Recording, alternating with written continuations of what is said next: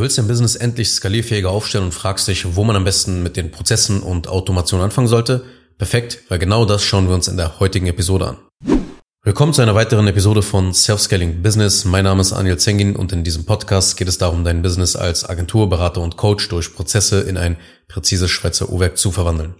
In der heutigen Episode geht es um die Frage, wo man eigentlich so in der Regel mit dem Systematisieren anfängt. Denn man hat so viele Businessbereiche. Man hat das Marketing, man hat Vertrieb, man hat Fulfillment, man hat Backoffice und man weiß halt natürlich nicht so genau, okay, wo fängt man jetzt eigentlich wirklich an und ich will dir deshalb in dieser Episode einen Einblick in meine Arbeits- und in meine Vorgehensweise geben, denn ich habe am Anfang mir einfach gedacht, okay, ich schau mal so, wo ich mit meinen Skills den Leuten helfen kann, digitalen Dienstleistern helfen kann mit Prozessen.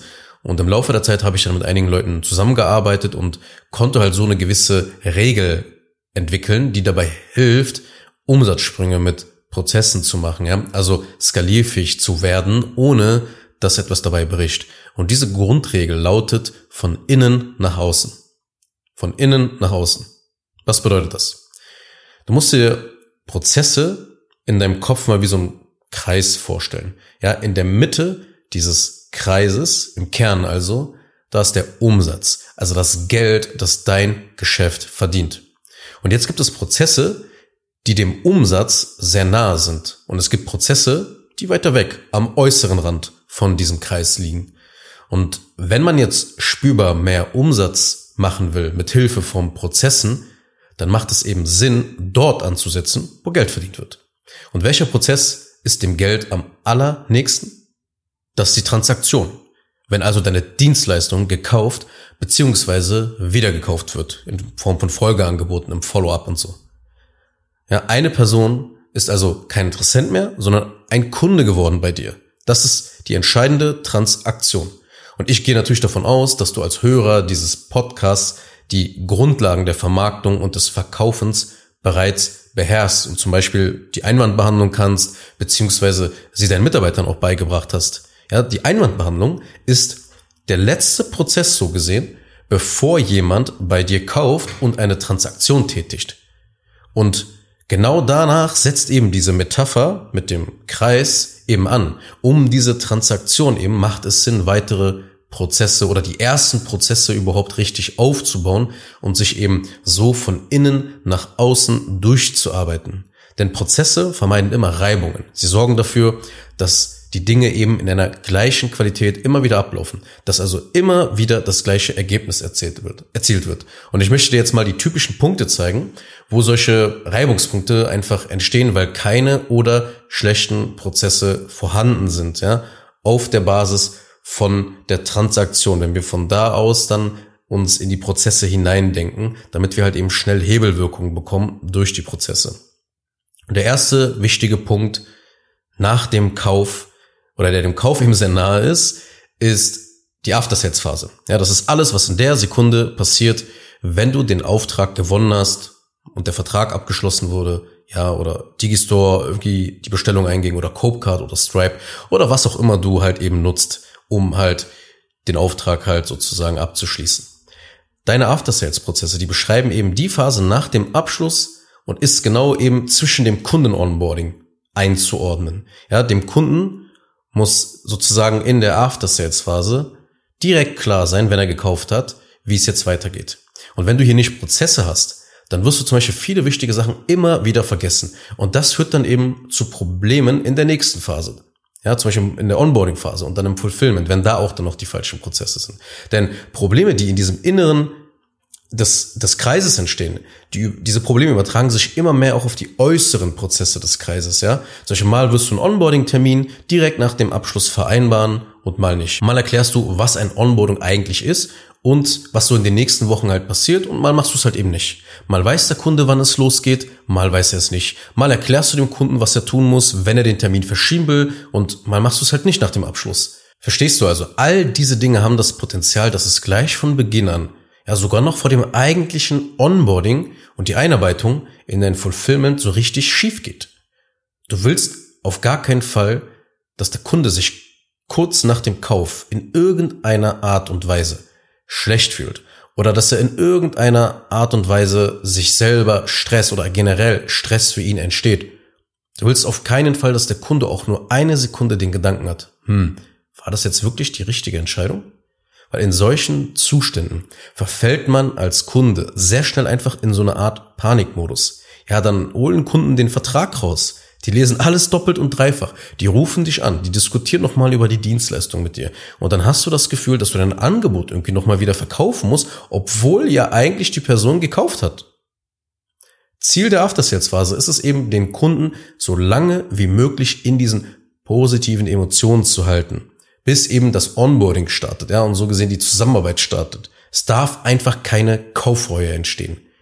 Und du hast jetzt vielleicht gerade auch erkannt, wie schnell eben Reibungen entstehen können, wenn man hier keine klaren Prozesse hat. Weil je näher eine Handlung am Point of Sale ist, egal ob das jetzt deine Mitarbeiter ausführen oder ob du das jetzt noch machst, je näher das Ganze daran ist, an dieser, an dem Point der Transaction sozusagen, desto teurer wird es für dein Geschäft, wenn hier einfach Fehler passieren oder einfach amateurhaft gearbeitet wird. Das ist der erste entscheidende Punkt, wo die Prozesse aufgebaut werden müssen, ja, After Sales Phase. Machen wir mit dem zweiten Punkt weiter. Was kommt jetzt als allernächstes? Was ist dem Point of Sale immer noch sehr nah? Das ist Nummer zwei, das Kundenonboarding. Ein systematisiertes und ich sag mal, stromlinienförmiges Erlebnis, das für alle Kunden gleich abläuft. Das sorgt dafür, dass du dann doppelt so viele Kunden abarbeiten kannst, ohne wirklich auch nur einen einzigen Mitarbeiter mehr einstellen zu müssen. Ja, das heißt, die Effizienz wird enorm gesteigert, weil ihr nach einem Standard arbeitet, die, die Kunden nach einem Standard in das Fulfillment sozusagen übergibt. Und die Vorteile davon sind noch viel, viel gravierender. Die Kundenergebnisse werden dadurch nämlich viel besser, sie werden viel einheitlicher. Und wie gesagt, der Arbeitsaufwand nimmt für dich und dein Team dramatisch ab, weil einfach der Ablauf standardisiert ist, ja, und zum Teil auch Automat Automation auch da noch äh, eine, eine unterstützende Rolle dann bekommen. Und das Onboarding, das Kunden-Onboarding ist deshalb so wichtig, weil es der Startschuss der Zusammenarbeit ist. Ja, hier werden so entscheidende Dinge einfach geklärt, sowohl physischer Natur, wie zum Beispiel so der Austausch von Informationen, von Grafiken und von anderen Dokumenten, aber auch von mentaler Natur. Ja, du kannst deine Kunden systematisch dazu erziehen, gute Kunden zu sein. Du gibst ihnen quasi Mindsets, richtige Mindsets mit. Und erst danach folgt die eigentliche Dienstleistung. Das ist so ein bisschen wie beim Sport. Ja? Man muss sich zuerst richtig aufwärmen, weil sonst verletzt man sich einfach ganz schnell. Und genauso ist es mit den Kunden. Sie müssen auf den Fulfillment, auf die Delivery richtig vorbereitet werden, weil dann läuft der Rest fast immer wie am Schnürchen. Denn die meisten Probleme, die später im Fulfillment auftreten, in deiner Delivery auftreten, die sind fast immer auf ein schlechtes Onboarding zurückzuführen. Deshalb im zweiten Schritt geht man einher und baut Kunden-Onboarding-Prozesse auf. Im dritten Schritt geht es dann weiter mit den Prozessen für Empfehlungen und Folgeangebote. Du hast jetzt natürlich durch diese ersten beiden Schritte, ne, durch After-Sales-Prozesse und Onboarding-Prozesse, hast du die perfekte Ausgangsbasis, deine Kunden systematisch nach einer Empfehlung zu fragen, zum Beispiel die Zusammenarbeit zu verlängern, oder du bietest halt ein Folgeangebot an. Ja, eine, eine, eine Stufe höher sozusagen. Und hier Prozesse zu haben, das ist der nächste logische Schritt, Eben, weil wir einfach wieder sehr nah an der Transaktion sind. Ja, Empfehlungen sind zum Beispiel auch ein Teil des Marketings, die von innen heraus kommen. Und genau da kommen eben weitere Prozesse ins Spiel, die man aufbauen sollte, damit man wieder sozusagen eine Systematik hat und so den Kundenwert steigert. Weil je höher dein Kundenwert ist, umso mehr kannst du eben deine Werbeausgaben erhöhen. Du kannst ein besseres Gehalt für Mitarbeiter zahlen und generell gutes Equipment einfach in deinem Business zur Verfügung stellen.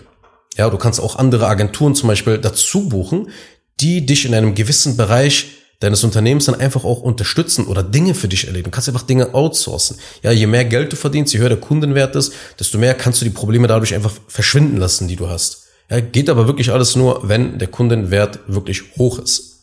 Deshalb im, im, äh, im dritten Schritt geht man einher und baut halt Prozesse für Empfehlungen und Folgeangebote auf, damit eben der Kundenwert erhöht wird.